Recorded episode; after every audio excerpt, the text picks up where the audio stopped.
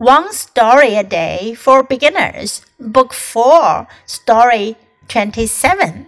Fix the Hole, Part 1. Based on a Chinese tale.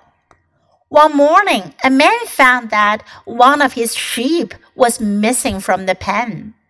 Where has it gone? He was puzzled. After checking the pen carefully, he found a hole in the wall of the pen. A wolf had broken into the pen and eaten the sheep. Well, he said, the wolf has taken one of my sheep. So he walked away sadly and went to tell his neighbor. 今天的故事来自于一则中国的民间故事、民间传说。Fix the hole 是补好那个洞。 这个故事讲的其实是我们中国的亡羊补牢。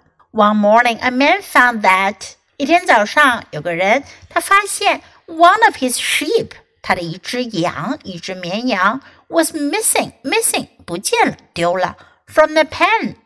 我们很多小朋友可能知道 pen 的意思呢是钢笔，但是在这里呢，它的意思可不是钢笔哦，它指的是养猪养羊的地方，猪圈。羊圈。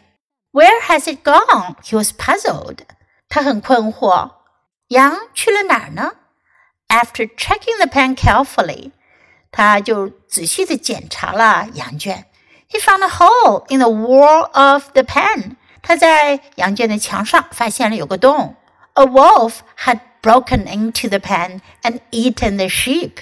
有只狼破圈而入，吃掉了绵羊。 well, he said, the wolf has taken one of my sheep.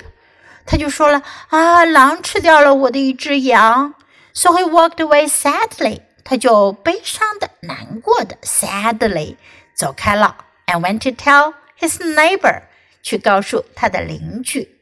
Now listen to this part of the story once again. Fix the hole, part one.